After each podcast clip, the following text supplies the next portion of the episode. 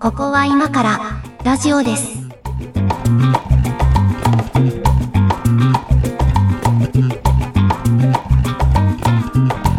ここは今からラジオです。お相手は上垣です。猫屋敷です。今日もよろしくお願いします。はい、お願いします。4月になりましたね。4月ですよ。新年度ですけど、なんか、なんか新しく始まる感ありますか？いやーね、ないね。すごいね。NASA がすごい。いや、ないの知ってて聞いたんですけど。あの、いや、違うんですよ。あの、僕のあの、仮初めの姿で、その会社の役員っていう、えっ、と、会社？が仮初めなんですね。はい、そう。はいはいそっちの、はい。結局、決算が5月で、あ、そうなんだ。はあ年度末じゃないんですよね。はいはいはい。なるほどね。がゆえにもう、な、なおのこと？年度末感もないし。ないし。ああ、なるほどね。はい。そうなんですよ。まないだろうなと思って聞きました。はいということで、今日はですね、えっと、収録の1本目なので、あの、これまでいただいたコメントをちょっと振り返ってみようから、まずは行きたいと思います。はいはいはい。はい、えっ、と、まずはツイッターにいただいてます、ギガの次はテラさん。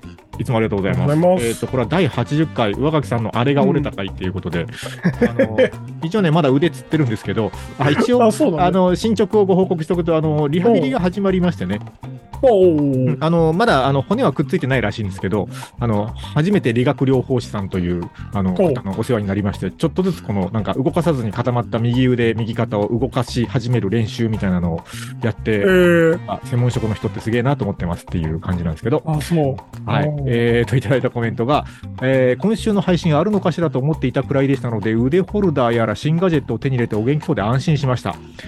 えー猫屋敷さんがくしゃみすると痛いに共感されていたので、今度猫屋敷さんの痛かった話もお願いします。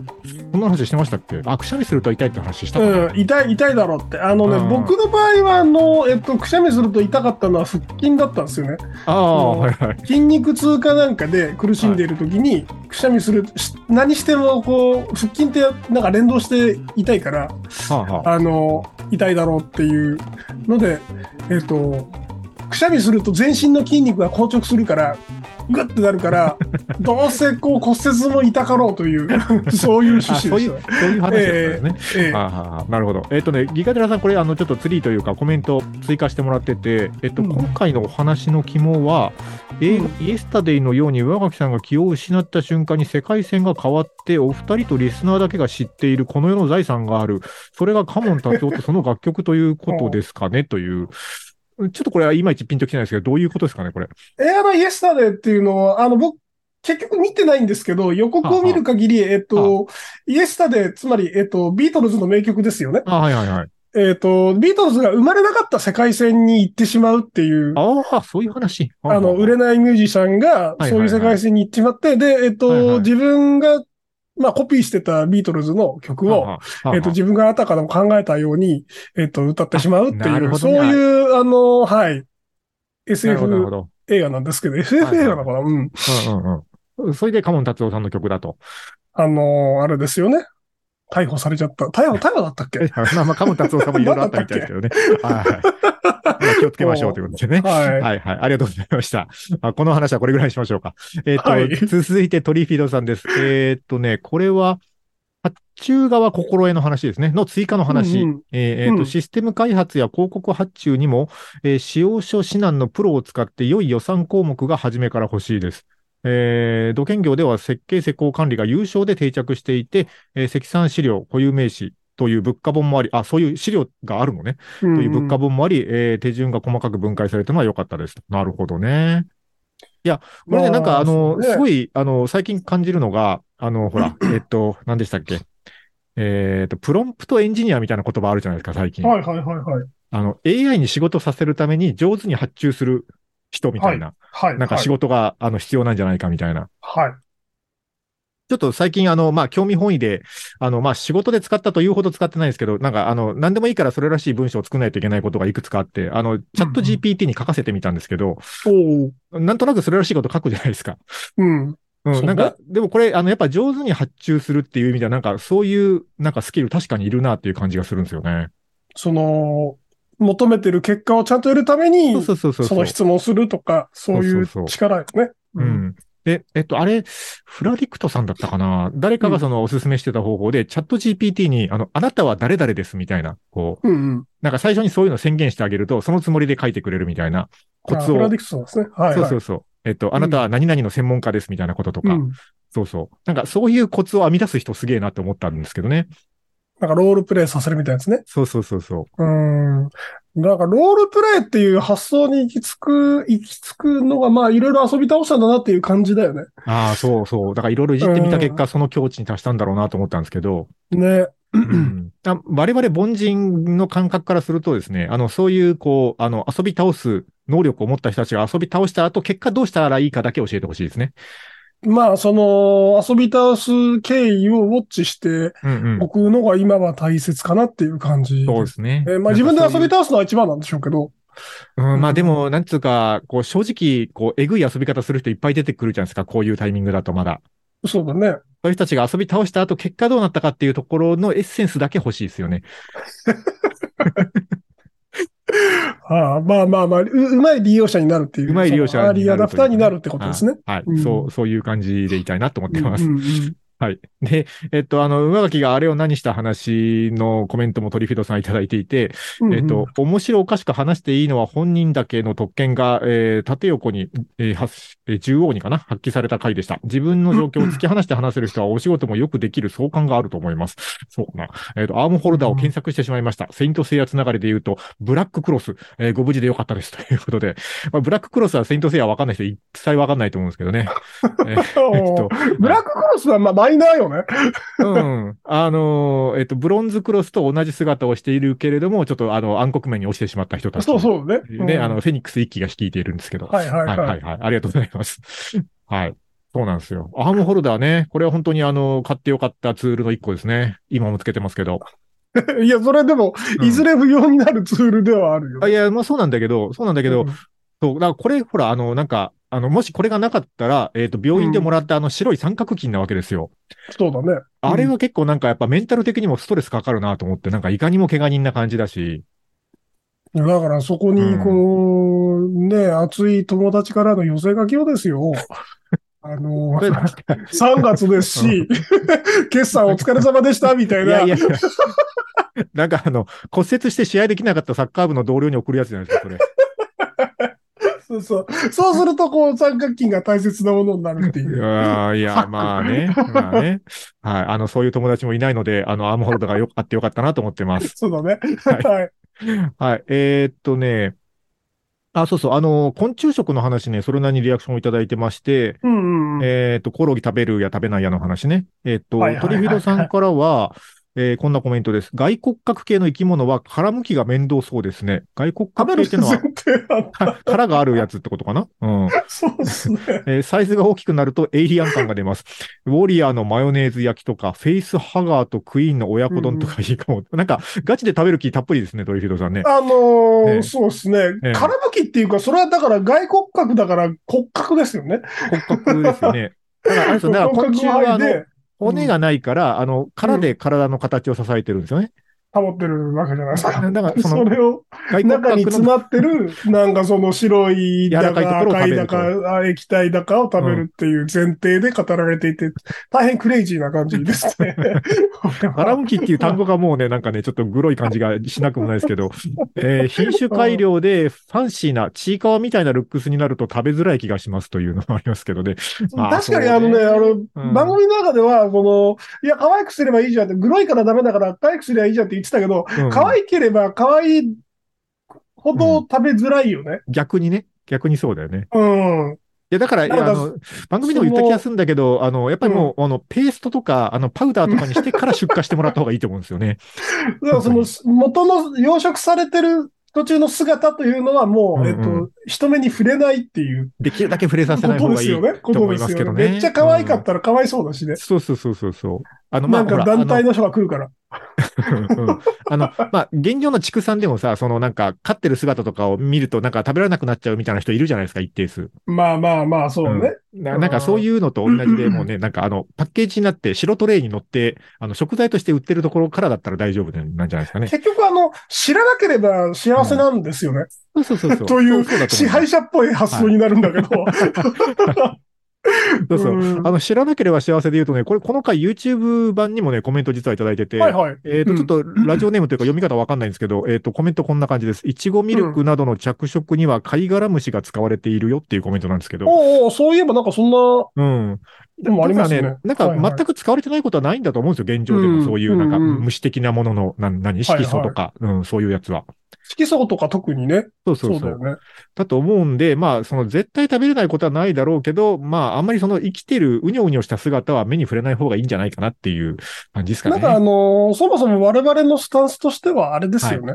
えっと、別に食べてもいいんだけど、だから、そうそうそう積極的に食うのもなんか違くないっていう話。そう。あの、まあ、なんかキモいしねっていうね。絶対食べたくねえわけでもないけど、うまければみたいな。うそうそう、そういう感じですかね。うんはいはい。はい。ということで、えっと、皆さんコメントありがとうございました。なんですけども、あのね、もう一つね、もう一方コメントいただいてましてですね、はいはいはい。えっと、ラジオネームというかご本名なのかなえっと、まあ、あの、お名前だけ先にご紹介すると、藤村志信さんからもコメントをいただいておりまして、えーコメントを読みますね。えー ラスト、はい突き詰めた人で私のことを熱く語ってくださってありがとうございます。嬉しいです。えーただ私も古代ギリシャという枠の中で飽きと興味を繰り返しているので、ボス戦の前で引き返す行動にはシンパシーを感じますということでう、、シンパシー感じちゃうんだ。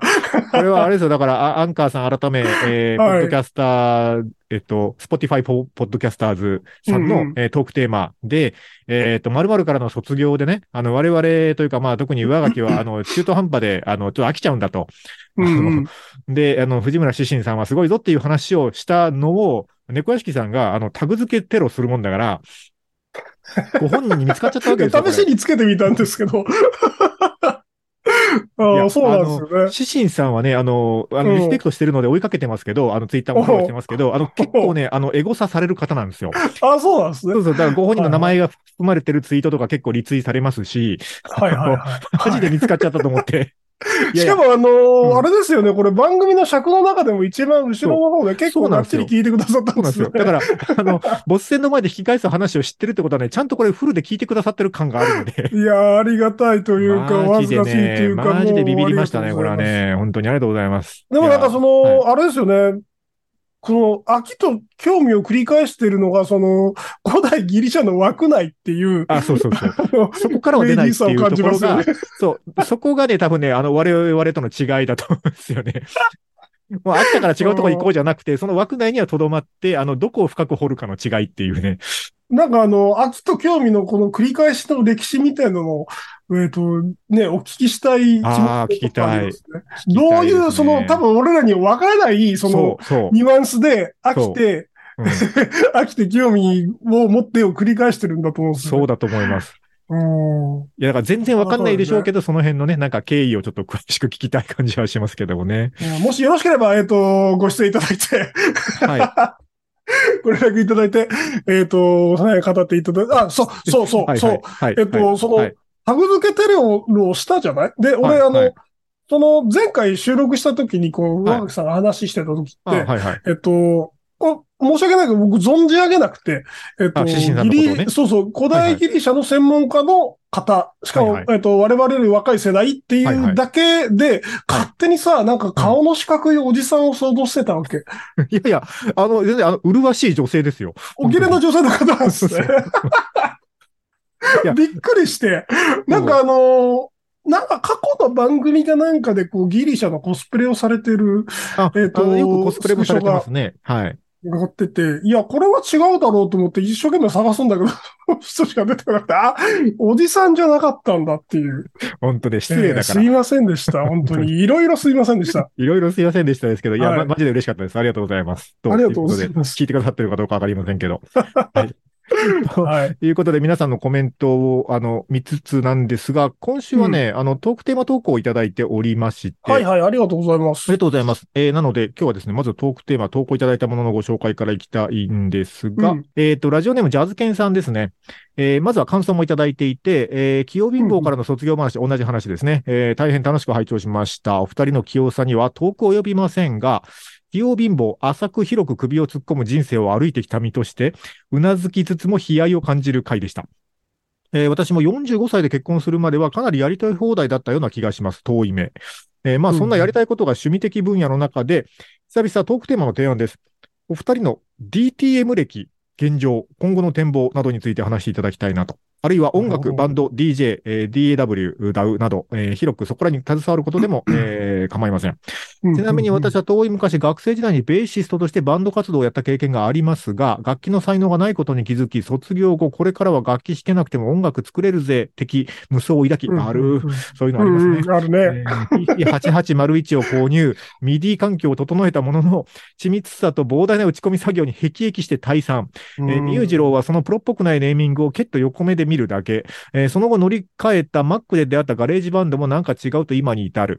えーかなり端折ったと書いてますが、うん現在はエイブルトン環境を神さんにバレないようになんとか導入できないかななどと相変わらず夢見てます。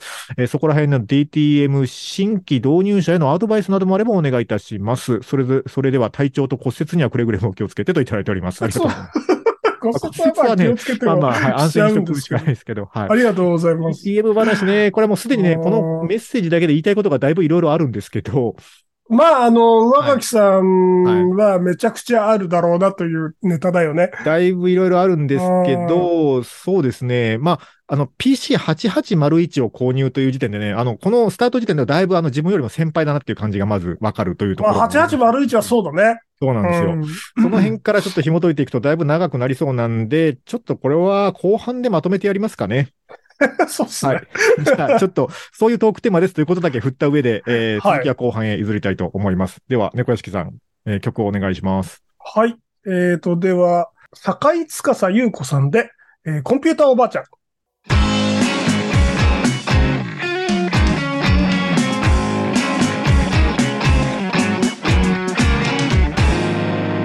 ここは今からラジオです。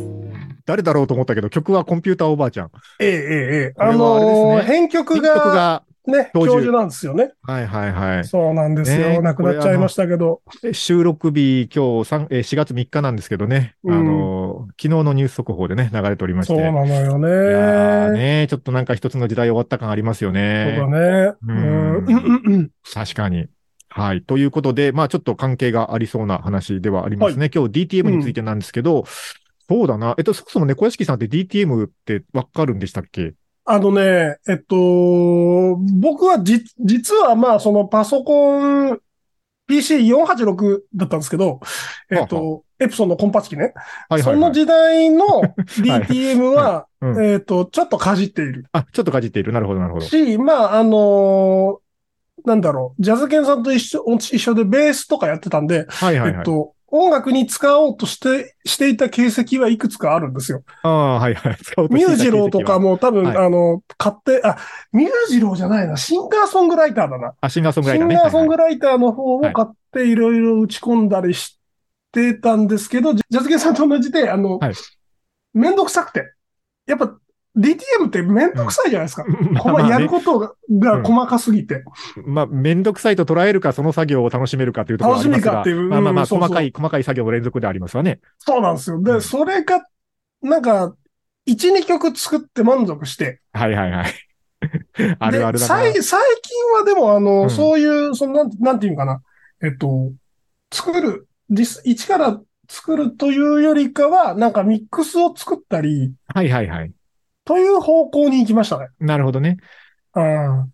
そうだな。まあ、あのーせっかくなので、これちょっとその DTM 新規導入者へのアドバイスなどもって書いていただいてるんで、あの、うんまあ、ちなみに僕の場合は、その、歴は長いんですよ、めっちゃ。もう二十歳前後ぐらいから、あの、ずっと、なんだかんだ薄く長くやってるので、でもすごいのめり込んでずっとやってるかというよりは、なんとなく、あの、ぼちぼち続めて、続けている趣味の一つって感じなので、そんなにこう、うまいわけでも、あの、こう、なんというか、卓越した技術があるわけでもないんですけど、一応なんかこう、業界の変遷はなんとなく見てるという感じもあるので、はいはいはい。えっと、そういう全くやったことない人にも分かるように喋った方がいいんだろうなと思うんですけど、でもこれ、うん。話長くなるな。えっ、とね、じゃあ一応歴から言うと、一番最初はね、僕ね、ミュージローです。一番最初は。ミュージロだった。あミュージローです。ね。ロローランドのミュージローです。えっと、それこそ高校時代バンドやってまして、あの、ギターだったんですけど、うん。えっと、部活の仲間、音楽やってたので、部活でも。えっと、うんうん部活の音楽仲間と一緒に作ったバンドで、えっ、と、じゃあどんな音楽やるっていう話になって、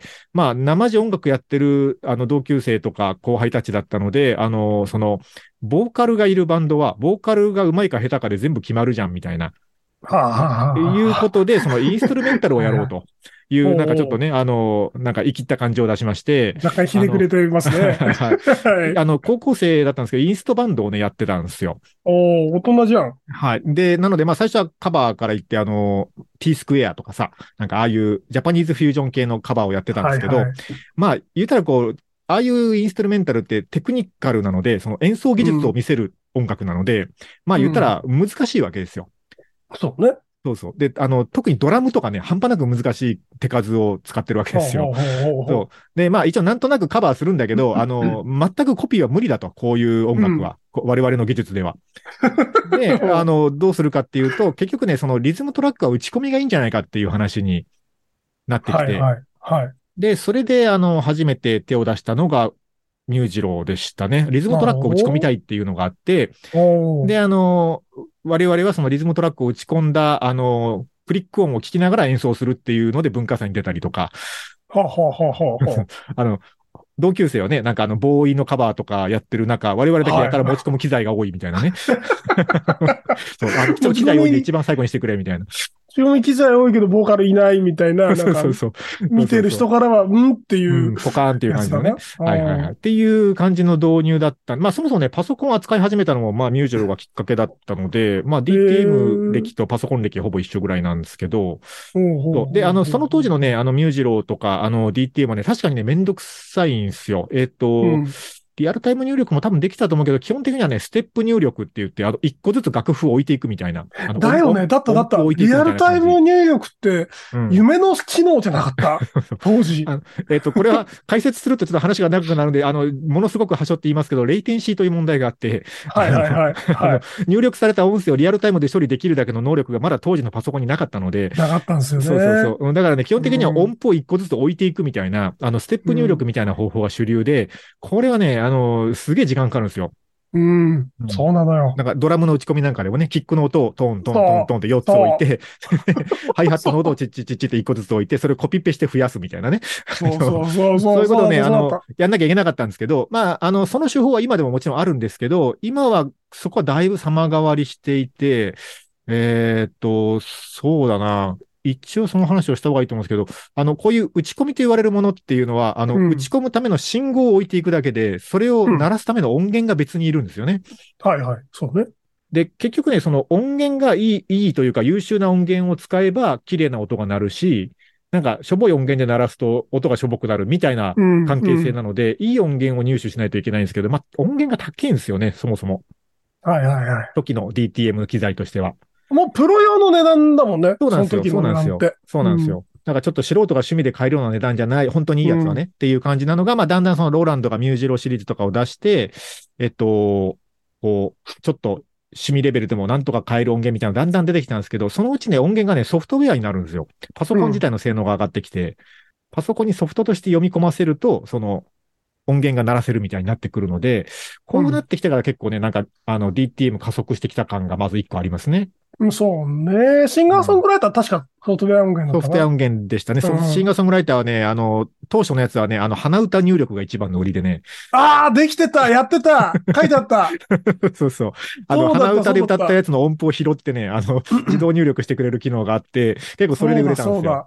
そうそうそう。そうだよ。なんかさ、あの頃のその、うんこの手のソフトウェアとかハードウェアってさ、なんかそのアナログとデジタルの狭間みたいなところがあってさそう、、そう、そ。の、うん。なんか、よ、要は当時のそうのんソリューションってアナログで音を出して、それをこう、な、何らかの形で記録するっていうところがゴールなわけで、はいはいはい、そうです、そうです。あの、音が出せりゃ勝ちなわけよ。そうそうそう。だからその音を、なんとかアナログの回線に持っていくっていうのがなんかテーマになってた気がするな、俺。はいはいはい。うん。そう。だから、それで言うとね、もうちょっとこれ、あの話長くなるので、一気にもうぐっとすっ飛ばして、最近の DTM の話をすると、はいはい。最近の DTM って、その、だから、いわゆる打ち込み的な、こう、データを置いていって、それで、こう、あ音源を鳴らすみたいな、打ち込み的な、うんこう、デジタルな、あの、プログラミングに近い入力したものと、した音と、うんそれ、と別にこう、なんか、パソコンにマイクつないで、なんか歌うとか、なんかうん生で弾いたギター取るとか、そういうこう、アナログなものを、あの、そのまま録音したものうん。とを、本当にね、こう、もうシームレスに、あの、ごっちゃにして作れるわけですよ。はいはいはで、これができるソフトのことを DAW とか、まあ DAW って呼んだりもしますけど、っていうのの種類がいっぱいあって、まあちょっとずつ個性が違うっていう感じなんですけども、最近のやつだとね、うんどれでももう MIDI も、あの MIDI っていうのは入力して、こう、打ち込みで作るタイプのやつね。MIDI うんうんもそういう、あの、こう、オーディオ音源もどっちも使えるのがもう当たり前になって、すげえやりやすくなりましたね、DTM がね。い。なんかあの、昔っうん。て、さっき、ワーグさんが言ってたような、そのなんか音符というか、ノートをポチポチ置いていくみたいはいな、はいはい。そのシーケンサー的な使い方だったと思うんですけど、はいはなんか、最近ってあれなんですよね、ループさせるのが基本で、はいはい。まあ、なんかその言っちゃうとちょっとまああれだけど、まあまあありまあ、すね。そういうわけじゃない。なんかそのハード、はいハード側で、はいはいえっ、と、なんかいい感じにこう、強制しながら、うんえールループの中でノートを置いていくみたいなことができてて、なんかど動画とかで見てるとできてて、なんかすごい楽しそうだなっていう、そうっすね。えっとね。めんどくささがなくなって楽しそうだなって。うん。あの、これね、だからまあ、DAW によるんだけど、ソフトによるんだけど、ソフトの思想的に結構ループによってるものもいくつかあって、ループっていうのは、んうんこれループも説明しなきゃいけないね。えっと、まあ、4小節とか8小節ぐらいの、あの、まあ、繰り返し再生することが可能な、あの、こう、細切れになった音源みたいなのが、うんうんうん。まあ、配布もされてたり、売られてたりもするんだけど、なんか、まあ、DAW とか買うともともとついてくるんですよ、ある程度ね。うん。そうそう。で、そういうのの中から、そうそう、サンプル音源みたいなのがついてきて、うんそういうのをこう並べていって、あの、音楽を作るみたいなのが、まあ、ループシーケンスと呼ばれる手法で、うんうんうん。これは結構一つ、まあ、革命でしたね。まあ、あんまりこう、打ち込みとかせずに、あの、音楽作れるみたいなのがあって、まあ、でもね、ループシーケンスが、こう、主流かと言われると、まあ主流ではないよな。まあ、うん一回ちょっとブームになったんですけど、一回ちょっとブームになったんですけど、まあ、ループなんかも交えつつ、まあ、録音もしつつ、打ち込みもしつつみたいな感じで、結構ミックスで作る感じが一番メインストリームじゃないですかね、今は。なんかその、う んループで、その、うんな、何らかの、何かしらのパターンだけ作って、そうそうそうそう。他のパートは、えっと、生レコでみたいなやつ。うんとか、あと、まあ、ジャンルにもよりますよね。ヒップホップとかだったら、もう、あの、リズムトラックだけループで適当に並べるか、まあ、もしくは打ち込みとかで自分の好きなトラック作って、あとはもうなんかラップとか自分でマイクで入れて終わりみたいな作り方もあるし、うんうんうん。うん。結構ね、あの、クラシック、僕結構長いことやってたんですけど、クラシックジャンルでも DTM 好きな人いて、あの、クラシック音源ってね、またニッチだから高いんですよ。あの、おうんババイオオリンとかのね、あの、本当に高級なサンプリング音源とかめっちゃ高いんだけど、なんか、あの、えっと、作曲の世界の中では、まあ、最も、まあ、レベルが高いとされるのが、オーケストレーションと呼ばれる作業で、オーケストラ楽器の編曲をする、あの、交響曲とか書いちゃう感じのやつですよ。で、ああいうのは、その、実際どんな感じで鳴るかとかはさ、オーケストラの全パートの楽譜を書いて、えー楽団員に配って演奏してもらわないと実際再現できないわけですよ、リアルでは。うんうんうんだけど DTM だったらもうあの何百トラックでも勝手に作れるから、あの、オーケストレーションをやりたい人って一定数いて、ほうで、それをやるためにそのなんか、バイオリンだ、チェロだみたいな音源を買ったりとか、あの、いろいろやる人がいるわけですよ。はいはいはい。で、あの、それはね、作曲だけじゃなくて、えっと、例えば、そうだな、あのまあ、なんでもいいですけど、ベートーベンの交響曲ですみたいなやつは楽譜が普通に売られてるので、オーケストラ用の。あははは。そういうのをもうそのまんま、まんま入力する。まんま入力して、で、各パート楽器振り分けて、で、そのやっぱ好きなバランスってあるわけですよ。あの、うんうん普通の指揮者はこんなことしないけど、やたらチェロだけ強いみたいなのをやってみたいみたいな遊び方もあるので、そうそう。だからね、なんか遊び方の幅すげえ広がった感じがありますよね、今の DTM は。いや、オーケストラの DTM は、うん。なんか全然想像したこともなかったわ。ああ、まうんあ、あの、ジャンル全体の中で言うとニッチな方だと思いますけど、一定数いますね、そのジャンルの人はね。やっぱ音源高いんすか？高いっすね。うん。えっとね、まあでもこれもね、あれなんですよ、最近の流れで言うと、あの、だんだんサブスク化が進んできていて、ああ、なるほどね。うん、あの、DTM に使うそういうループ音源とか、そういう、うんまあ、楽器の音源みたいなやつのサブスクプランみたいなのを提供してるサービスがたくさんあって、えっとね、有名なやつだとスプライスとかあるんですけど、スプライスとかは別にあのクラシックとかに特化してるわけじゃなくて、あらゆる音源がありますけど、そういうので、あの、月いくらか払うと、その、いくらでも好きな音源をダウンロードできるみたいなのがあるんですよ。ええもう本当にもうだから趣味でそれに没頭してやってる人は多分何らかのサブスクと契約するのが一番遊びやすいんじゃないですかね。なるほどうね。ん。個別に音源買っていくとね、もういくらお金があっても足りないのと、あとね、いくらストレージがあっても足りないですね。ああ、そうっすね。結構あれ、ね、使うもんね。最近の音源クソ高音質なので、本当にね、なんかうんうんオーケストラパックとかの、なんかあの、高いやつ買ったらね、普通にね、あの、必要ストレージ数 2TB とか普通に書いてありますからね。頭おかしいんかと思いますけどね。おー、似てらか。そうそうそう。でもその DAW のね、本体が何十ギガしかないのにね、なんで音源が似たのがいるんだみたいなね。そうそうそう。そんな感じっすね。うん。いや、うんまあでも、ほら、あのーだから MacBook 一台でも音楽作作れるし、こう、うんそこに凝っていけばマイクいいの買うとか、音源いいの買うとか、なんかね、あの、DAW も上のプランでサブスクついてるやつにするとか、や、もう、だから無限にお金かけることもできるし、もう、MacBook 一台どころか、下手したらもう最近 iPad 一台とかでも全然作れるっちゃ作れるみたいな、うん。結構幅の広い趣味になった感はありますね。作れる。でもさ、あのーあれだよね。DTM になるとやっぱ機材が増えるじゃない。あの、原理的にはマシンはい。1枚、はい。パソコンはい1枚で作れるんだけど、結局その、なんだろうな、釣りを始めるとルアーがめっちゃ増えますっていうのと一緒であさ、はいはいはい。はい、そうですね。あのー各種入力装置をつい買っちゃう問題あるじゃない、入力装置もそうだし、最近のね、DAW はね、プラグインなんですよ、とにかく。ほあの、えっと、DAW がね、共通規格を持ってて、その共通規格に対応したプラグインだったら、どのソフトにでも使えるんですよ。う。でおーなるほど。そうそう。で、だから、あの、使ってるソフトが Ableton だろうと、Cubase だろうと、Logic だろうと、あの、その、共通のプラグインが使えるんですね。で、そのプラグインが、うんうんうんあの、めちゃくちゃマニアックなものがいっぱいあって、そうだな、えっと、例えばね、えっと、こう、最後もうミックスして音楽を仕上げる段階で、あの、うんうんなんか音が薄っぺらいと、音圧を上げたいみたいなニーズってあったりするわけですよ。はいはいはい。で、音圧を上げるっていう作業は、まあなんかコンプレッサーかけるとかいろいろあるんだけど、エフェクターで。うんあるんだけど、その、なんか、割とね、細かくいじらないと、なんかごちゃごちゃになるんですよ。ただうるさいだけの音になったりとか。うん。なんか特定の楽器の特定の周波数帯域の音だけちょっと持ち上げるとか、本当は結構テクニカルなとこなんだけど、うんうん。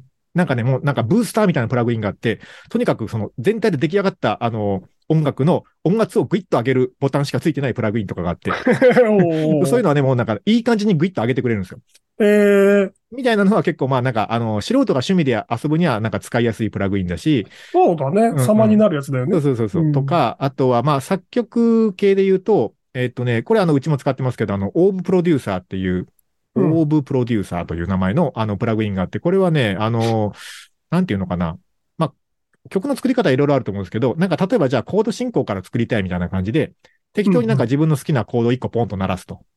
うん。うん。で、鳴らすと、えっと、次こんなんどうすかとか、次こんなんつなげるとこんな展開になりますけど、みたいなのをね、こうパラパラパラっと提案してくれるわけですよ。おー、なるほど。そうそうそう。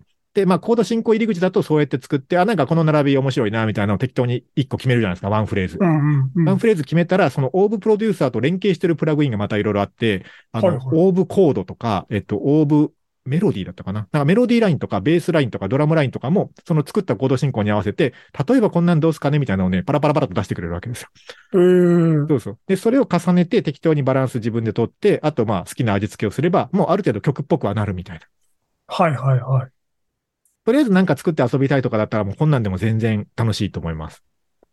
なるほどね。うん。だからこういうプラグインとかを、もう、プラグインを何を入れるかでね、全然その、なんていうのかな、あの、DTM 環境って全く様変わりしちゃうので、うんうん。うん、昔だったら、こう、高級なソフト買って、いい音源を入れて、いい入力機材とかを持ってて、みたいなのがなんかこう、つよつよ DTM マンだったんですけど、うん。今はね、その、どんなプラグインを使ってるかで結構その人がやりたいことが決まる感じですかね。ああ、なるほどね。んなんか、映像もさ、はいはい。あの、なんだろう、特殊効果とか全部プラグインなんすよ。そうですね。そうですね。映像と似てるかも。うん。あれと似てますね。似てると思います。それで言うと、最初に話したチャット GPT はいはいはい。も、多分プラグインがどうのと言ってるので、そういう世界になる気がするね。いや、だから本当ね、あの、チャット GPT にコード進行を作らせるとかね、多分普通にできるようになると思いますよ、きっと。だよね。うん。うーん。まあ、チャット GPT 的な何かにね、うん。なると思うし、だからなんか、そうなっていくとね、なんかどこまでが人間が作った曲と呼べるのか問題とかも出てくるんだけど、なんか、ほぼほぼ曲っぽいものを出力してくれるプラグインとかもあるからね。うん。ランダムボタンを押すたびに違う曲ができるみたいなね。ニュアンスだけでそうそうそうそう適。当にポチッとで作ってくれるっていう。そうそう。うーん、そうね。ゲームとかも多分さ、その、えっと、主人公の体力とか、ノリとか、はいなんかその物語のストーリーのラインとかで、はい適当に音楽を作るみたいな、っと、ことがはい。多分できるんですよ。できそうですね。うん。できちゃうんですよ。なんかもう今でも似たようなことを人力でやってるところがあって、うん。えっと、だからその、なんだろうな、戦闘が始まるのと、うん戦闘が終わるのとで、微妙にこの同じ BGM なんだけど、なんか、トーンも変えるとか、うんうんうん。そういうことするようなものがあって、なんかその、本当ね、人が作るものには、ストーリーを、ストーリーを添える以上の価値を、なんか、がなくなっちゃう気がするな。うーん、そうですね。だ この人が丹精込めてこうノートを並べたんですっていうのが、あの価値っていう。そうだね。だから DTM うんと呼べるのかどうかもはやわかんないけど、その、我々の仕事で言うと、その、ラジオの仕事で言うとね、そのなんかジングルを作るとかさ、なんかそういうのもあったりするわけですよ。だからそこはまあ自分の場合は趣味と実益を兼ねるじゃないけど、一部その DTM 的な作業を仕事に活かしてる部分もないこともないんですけど、うんうん。それもね、もうなんか最近ね、あの、これもサブスクサービスなんですけど、月額2000円ぐらい払うとね、あの、例えばそのなんか、ジャズっぽいジングルで、えっと、ピアノが主体で、秒数は8秒でお願いしますみたいなのを投げると、なんかね、うんあの、こう、商用利用 OK のライセンス付きでね、あの、返してくれるやつとかあるんですよ。であそれはもはや作曲と呼べるのかというね、感じもするんだけど、便利だから使っちゃってますけど、あ。うん、なるほどね。まあ、あのーまあ仕事だとそんな感じですけど、まあだから趣味として DTM を楽しむんだったらそういうのも使いつつ、そんなので作ってもらったフレーズとかをまたさらにソフトに取り込んで、自分なりに色を塗るとか、はいはいかそんな作業をして遊ぶって感じなんですかね。ちなみにこの番組のジングルって、上川さん作ったんですか？えっ、とね、この番組のジングルはね、あの、そういう AI が作ったやつじゃなくて、えっ、と、ライセンスフリーのジングル音源に、えっ、と、AI の合成音声に番組にも言わせたものを重ねて作りました。はあ、はあはあはい、はっていう感じです。あ、なるほどね。そうなんかそうう。いう、そういうサービスを作ってリニューアルしたりするといいかもしれないですね。今なんか、あの、宿題を投げられました？もしかして。いや、なんかもう83回とからしいんですよ。確かにね。確かにそろそろ変わってもいいんじゃないっていう気もちょっと4月だし。新年度だしね。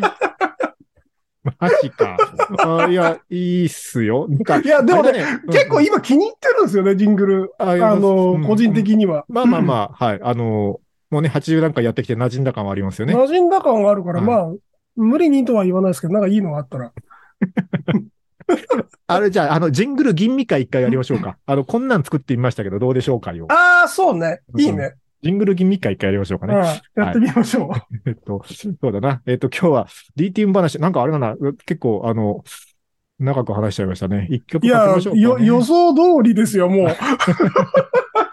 いや、もう上垣さんがこれはもうテッカテカになって語るだろうなと思ったので、いやいやここれがだから予想通り聞いてる人に面白いかどうかわかんないんだけど、まあそうだな。一曲かけてちょっとエンディングでまた喋りましょう。はいえーっとね、どれにしようかな。まあこれかな。えー、イエローマジックオーケストラでビハインドザマスク。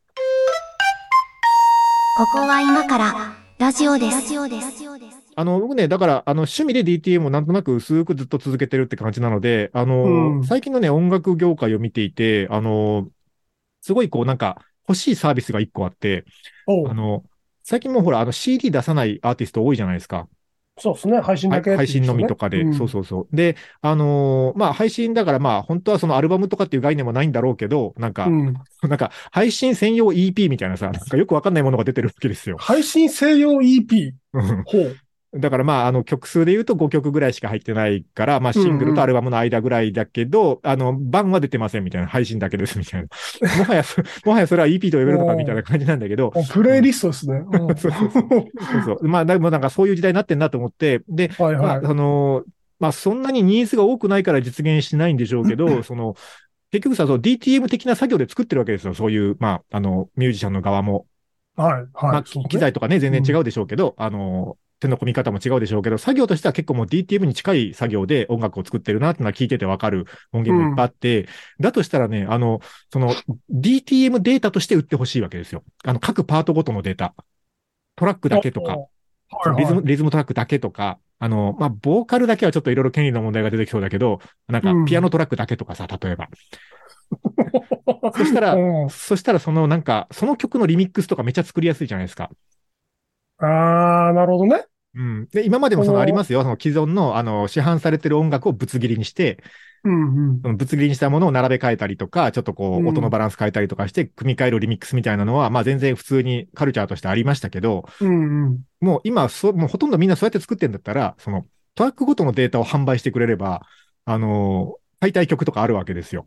そうだね。うん。この曲のこのフレーズのとこだけかっこいいからもらいたいとかあるからさ。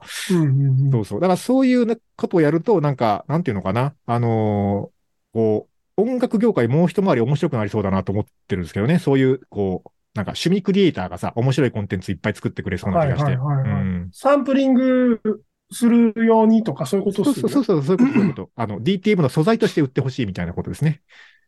ああ、なるほどね。うんいや、なんかその、うんと、う100%再現できるデータを売るかどうかっていうと、うんなんとなく売らない気がしてて、ま あまあ、そんな事情はわからなくもないんだけど、うん。なんかあの、デザイナーさんいるじゃない？いデ。ザイナーさはいんに、とさ、僕あの、えっ、と、仕事でデザイナーさんとやりとりするときって基本デジタルデータなんで、ああ、そうですね。えっ、と、はいフォトショットとか AI とか、あ、はいはいはい。そういったデータを受領することが多いんですよ。うんうん なかなか、でも彼らはあんまり渡したくないんですよね。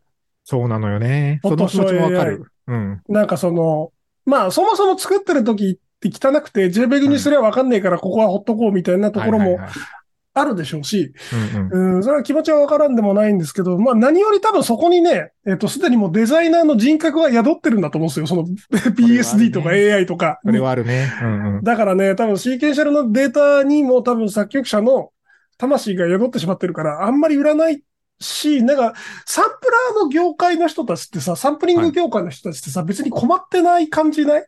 そうなんですよ。そうなんですよ。実は。なんか雑にサンプルしてきたやつの方がいいみたいなところすらあるので、なんかあのーむしろそのサンプリング能力が強化される方向に流れるような気がする。勝手に抜ける？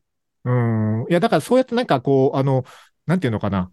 いろいろこう素のデータをもらって、それを加工して遊びたいっていうニーズそのものがちっちゃいんだろうなと思っていて、うんなんか個人的には結構それはあって、そのなんか、これ映像でもそうなんだけど、最近もそのほら、あの、え映像配信番組とかいっぱいあるじゃないですか。うんうんうんその配信だけでやってる番組みたいなやつ。ああいうのとかも、どうせこう3カメ4カメとかであの撮ってんだったら、そのスイッチング前の素材を、あの、個別で配信してほしいわけですよ。自分で見たいアングルで見るからさ。はいはいはい。そうそう。あとなんかあの、オオーディオのミキシング前の、あの、各マイクの音声とかを出してほしいわけですよ。自分の好きなミックスで聞くからさ。生データを出せと。そうそう。生データが欲しいなっていうニーズが、あの、個人的にはあるんだけど、多分世間的にはそんなに強くないんだろうなって思ってるっていうね。そうですね。なんか障壁が高いというか、だから、うん。スタジオ、制作側の職人が許さなそうだよねい。や、そうそうそう。だから、配信な恥ずかしいライブとかは音源出せないっつって。配信ライブとかはさ、その、だから、専用の、あの、ライブ専用のミキサーさんがついてさ、ミックスを作って、うんミックス終わった音をライブに流してるじゃない。だうんうん。から、それも各チャンネルごとの音をさ、配信してくれればさ、自分の好きなチャンネルの音だけ聞いてたりとかあるわけよ。うん。それね、ああ、でもな、配信はね、でもあの、事情はあるんですよ。まあ、回線が足りないですね。あまあ、そうだね。うん。回線が足りないです。なんか普通の、普通の映像を出すだけでも足りないんで、うん。なんですけどね。確かにでもなんか、すごく回線が太くなって、うん。その、あらゆる事象をね、うんうん。記録したものをいっぺんに出せるようになったら、もしかしたら、そういう世界来るかもしれないけど、でも今、東京ドームってさ、はいプロ野球の開あの開幕戦やってたんですよ、この週末。ああ、やってましたね。はいはい。東京ドーム限定で、うんなんか100台近くのカメラを、ほうほう。その、設置をして、うん。えっ、と、3秒後には、うん。あらゆる角度からそのプレーを撮ってるわけです。で、3秒、うんそのプレーの3秒後に、うんなんかその 3D っぽくした、はああの、ゲーム画面みたいなフリーアングルの映像ができますみたいなシステムをあの、あそこは構築したらしいのよ。おーすげえ。それ、あリアルタイムで合成していってってことですよね。カメラ映像。そうそうそう。だから写真を、えっと、うんい、いろんな角度から撮って、それを、うんうんえっ、と、立体的に合成をして、うんうん。ぐるぐるぐるぐるカメラ。まあ、多少あの、荒はあるんですけど、うんうんうん。あのー大変その面白い映像になってましたよ。だからそういうのを配信するって結構難しいよね。99台だもんね。そうですね。ちょっと、ちょっと帯域が足りないですね。普通に考えたら、ね。そうそう、帯域問題なんですよ。うんだから次の次元に社会が移行したら多分そういうのができてくるのかな。回線が生音源 7G もになったらいけるかもですね。セブン G ぐらいだと、そうそうそう。うん、いけるかもしれないですね。うん、そうだな。そうそうえっ、と、いただいたメッセージのね、あの、DTM 新規導入者へのアドバイスがあればっていうところに、人1ミリも答えてない気がするので、えっと、最後に喋りたいことしかス喋ってないからね。そう言っておこうかな。えーっと、そうね、あの、全く音楽の素養がない人は、まずはガレージバンドいいんじゃないですかね、と思いますね、やっぱり。ガレバンってさ、うんあの、昔ってさ、うん。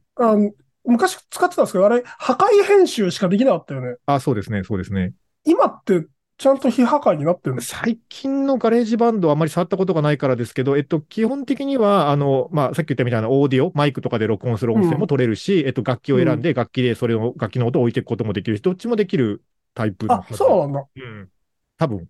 ちょっと最近のガレージバンドわかんないですけど。コピペを繰り返せば繰り返すほど劣化していく、だったんで、あのあ、それはないと思いますよこれは、これはダメだったな、みたいな。うんうん。うん。最近のガレージバンドすごい優秀なので、まずはガレージバンドはあの音楽全くわかんなくても、とりあえずなんとなく並べていけば音楽っぽいものはできるので、うん。ガレバンは優秀だよね、その意味では。うん入り口を楽しむという意味ではいいと思いますけど、まあそこが楽しめるんだったら多分すぐにあのもうちょっとレベルの高い DAW が欲しくなると思うので、えっとですね、まあこれは、まあそうだな。もう本当に DT も趣味にしたい人だったら、まずね、買うべきはね、オーディオインターフェースですね。まあもちろんパソコンいるんだけど、あの、オーディオインターフェースとは何かを説明すると、それだけでちゃんと説明したら30分かかっちゃうので、ごく簡略化して言うと、えっと、パソコンに音を出し入れするための機械というか箱があるんですよ。はい。えっと、まあ、簡単に言うとマイクを突っ込める箱。で、うんえっと、パソコンから出る音をヘッドホンとかスピーカーに出せる箱があって、音の出し入れをするための、このオーディオインターフェースの性能で結構、あの、DTM の快適性が変わってくるので、まあ、言ってもそんなに、まあ、何十万もするやつもありますけど、まあ、1万円かそこらのやつで全然普通に、あの、使用に耐えると思うので、1万円台ぐらいの、あの、オーディオインターフェースを買うと、最近のオーディオインターフェースは大体 DTM する前提で作られているので、何らかのソフトの体験版がついてきます。あのああ、そのパターンね。はそうあるね。ダウの体験版がついてくるので、えっと、この体験版でまず遊べばいいと思うんですよ。で、あの、うんうんダウの体験版って、機能制限版みたいなやつも、まあ、時々あるんですけど、基本的には、その、トラック数に制限があるとか、書き出し形式に制限があるぐらいで、基本的な機能ってね、はいはいそこまでプロ版と変わんないんですよ。うんうん。そう、だからそれは、自分の音楽制作のスタイルとして足りなくなったらアップグレードすればいいので、まずはこういう体験版がついてくるオーディオインターフェースと、まあ、適当なマイクを一本買って、うん。えーまあ、マイクはね、だから、ボーカルとか生楽器の音を入れたければいるけど、もうそれも入れない、打ち込みだけでいいとかだったらいらないかもです。ぐらいで、まあ、最初そんぐらいのシンプルセットから始めるのがいいんじゃないですかね。だから、えっと、何の、えっと、体験版がついてくるかで、オーディオインターフェースを選ぶといいかなと思いますけど、選択肢としては、まあ、キューベースか、スタジオ1か、エイブルトンライブぐらいですかね、よくあるのは。うん。ううんん。まあどれでもいいっすどれでも全然いいっす。うん、どれでも優秀な DAW です。あと、えっ、と、もしもオーディオインターフェースも買わずに、えっ、と、とりあえず始めてみたいっていうことだったら、えっ、とですね、ケイクウォークバイバンドラボという名前、まあ、ケイクウォークで検索すれば出てくると思います。えっ、と、これはね、昔シンガーソングライターとかを作ってたブランドなんですけど、おー。えっ、と、その後ですね、ふあの、なんていうか、運営会社が変わりまして、うんうん。一旦ソナーっていうあの名前の DAW を作ってたんですけど、それがね、あのどっか東南アジアの会社だったかな、にあの買収された後、このあの DAW がね、無償配布されていて、えっ、と、と、触ってみたんですけど、あの全然これでいいです。あのケイクウォークバイバンドラボ。で、あのこれね、あの無料音源もだいぶあのそれなりの分量がついてくるので、とりあえずすぐ音楽制作を始めるという意味では、ケイクウォークバイバンドラボはおすすめですね。ノートパソコン1台から始められる。る。はい。っていう感じですね。という感じですかね。あの初心者へのおすすめアドバイスとしては。なるほど。いい世の中ですね。はい。本当に世の中だなと思います。もうね、だから、ね、今高校生とかでね、これからバンド活動しようみたいな子たちは選択肢がいっぱいあっていいなと思うんですけどね。ううん。ん本当だよね。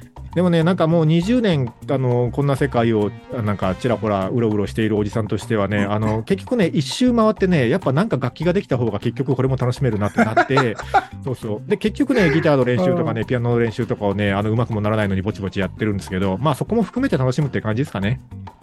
なるほどね。うん。まあ、年を取ってもできる趣味ですしね。そうなんですよ。そうなんですよ。うんまあね、。あの、まあ、こういう細かい作業が楽しめる人には楽しい趣味だと思うし、年齢も関係なくあの楽しめるので、いい趣味だと思いますけどね。まあ、そうだね。ううんん。ということで、ぜひ DTM 興味がある人はやってみてください。で、えっと、番組のジングルとかテーマとか作ってみたよみたいな 投稿をいただけると嬉しいな、みたいなことを最後に言ってちょっと終わろうかなと思うんですけど、はい。うんはい。ということで、はい、今日は DTM 話でした。えっと、番組へのメッセージは公式サイトから、あと YouTube へのコメントなどもお待ちしております。ハッシュタグをつけて Twitter からも投稿してください。全部見ております。ということで、はい今日もありがとうございました。あざした。